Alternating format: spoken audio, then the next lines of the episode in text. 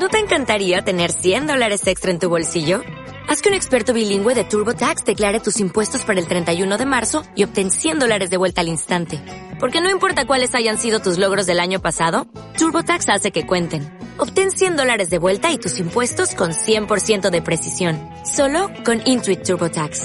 Debes declarar para el 31 de marzo. Crédito solo aplicable al costo de la presentación federal con TurboTax Full Service. Oferta sujeta a cambios o cancelación en cualquier momento.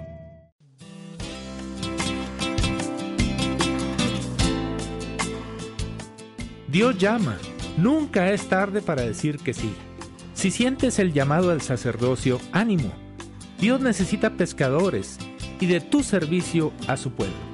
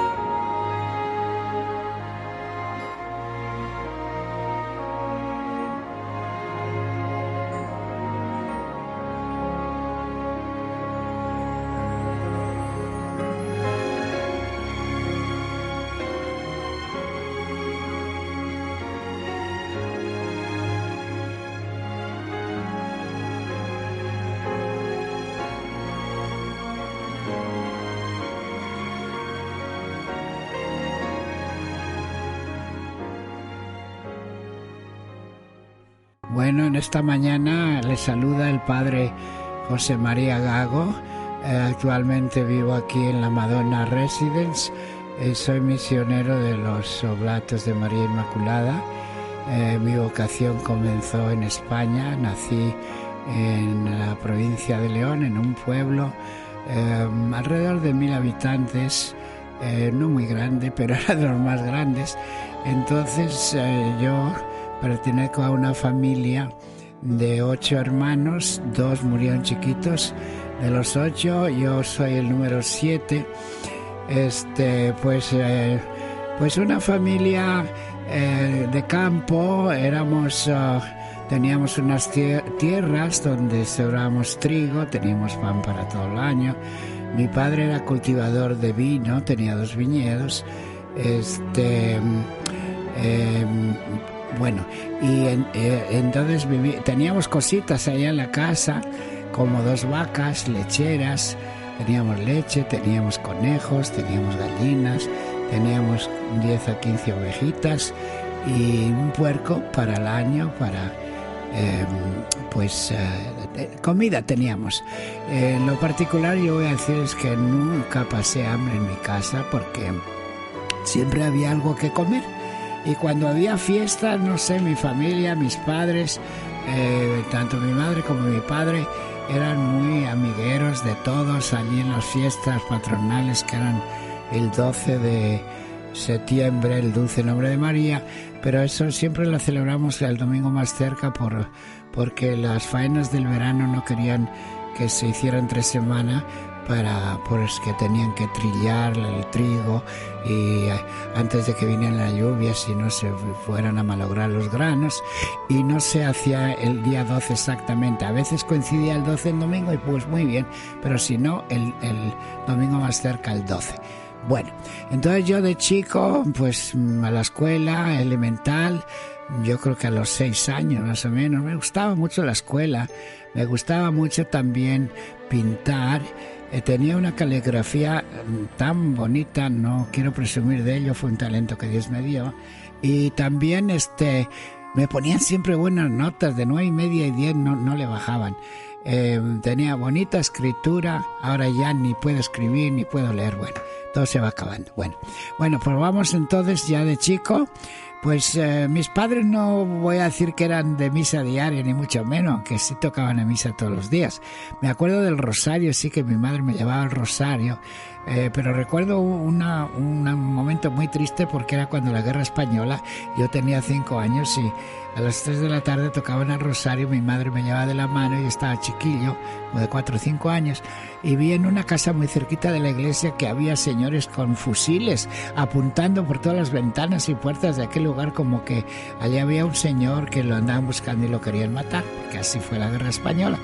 Y eso me causó mucha impresión, me, eh, como que me marcó, digo, ¿por qué? ¿Qué están haciendo? Vamos al rosario y aquí están queriendo matar a una persona. Bueno, de todas maneras, sí, sí, efectivamente lo mataron, no allí, no sé cuándo, pero supe que eh, ese era el padre de un muchacho que también entró al seminario, pero por otras razones se salió, tenía que ayudar a la familia.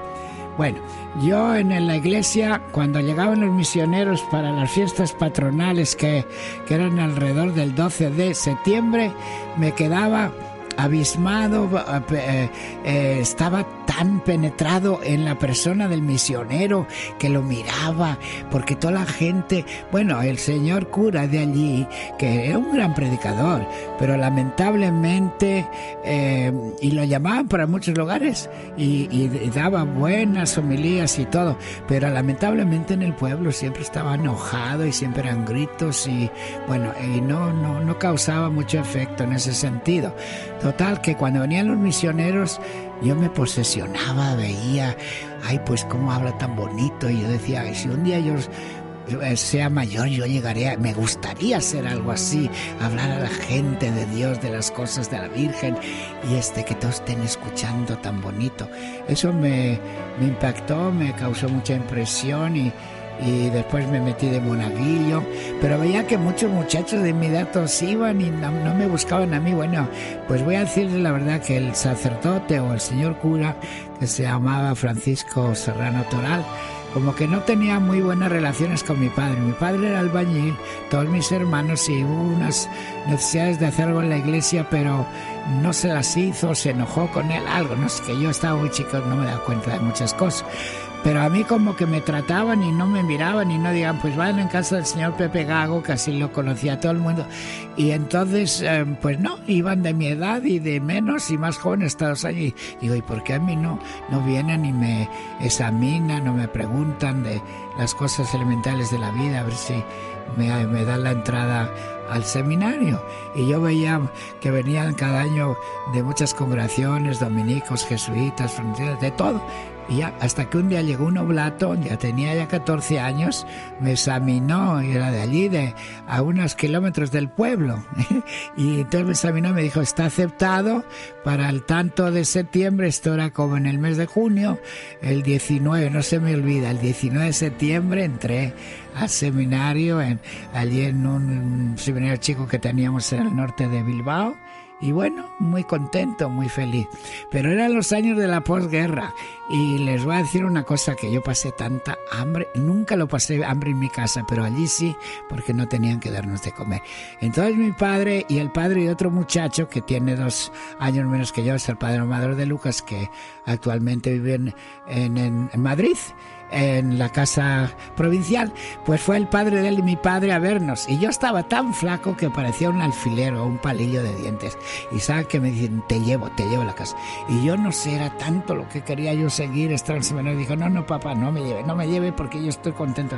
Y no le decía el hambre que pasaba, porque sí que las pasamos. Mucha hambre.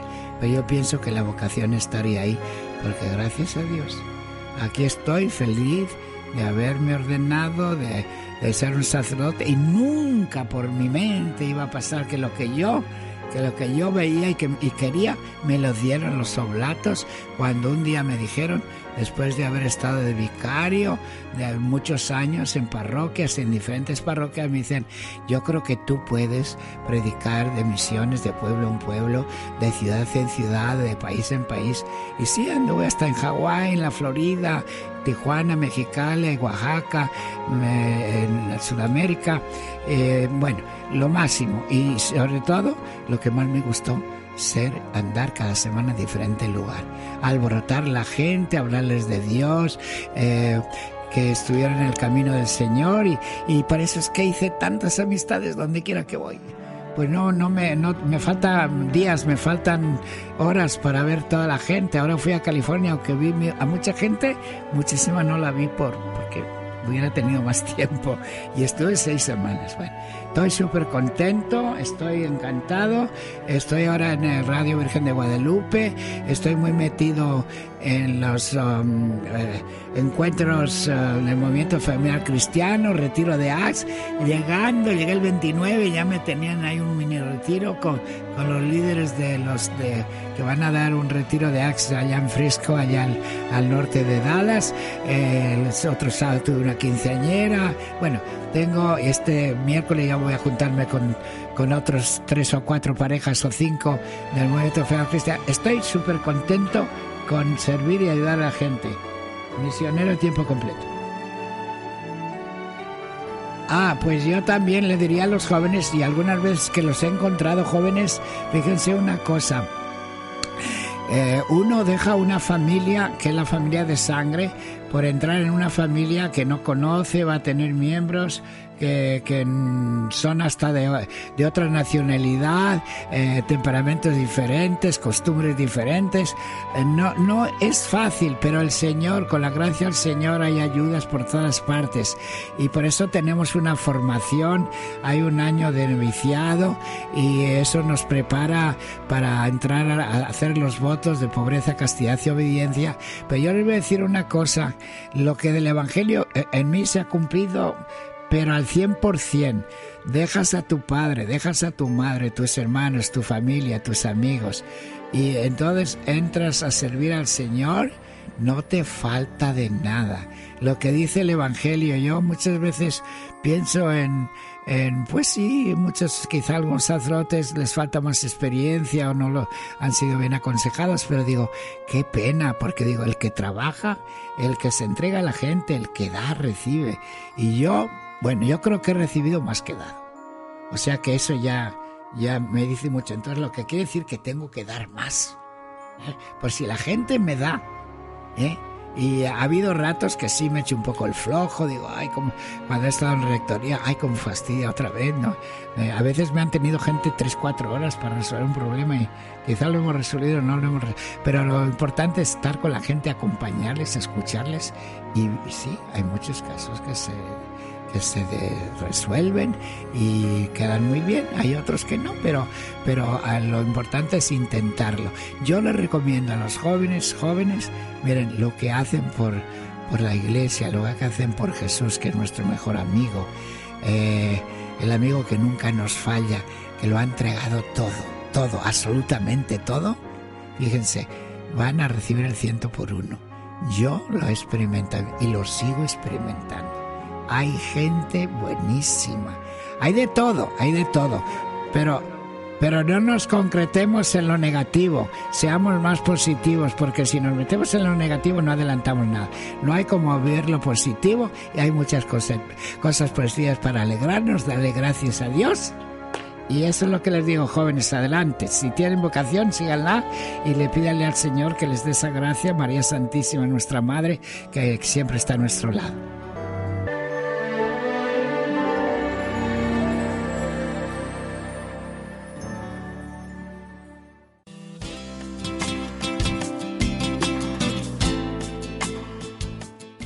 Si tú sientes el llamado a vivir una aventura maravillosa junto al Dios de la vida, comunícate a la Arquidiócesis de San Antonio al 210-734-2620.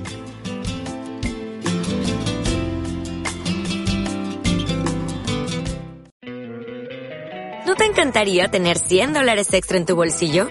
Haz que un experto bilingüe de TurboTax declare tus impuestos para el 31 de marzo y obtén 100 dólares de vuelta al instante porque no importa cuáles hayan sido tus logros del año pasado, TurboTax hace que cuenten. Obtén 100 dólares de vuelta y tus impuestos con 100% de precisión, solo con Intuit TurboTax. Debes declarar para el 31 de marzo. Crédito solo aplicable al costo de la presentación federal con TurboTax Full Service. Oferta sujeta a cambios o cancelación en cualquier momento.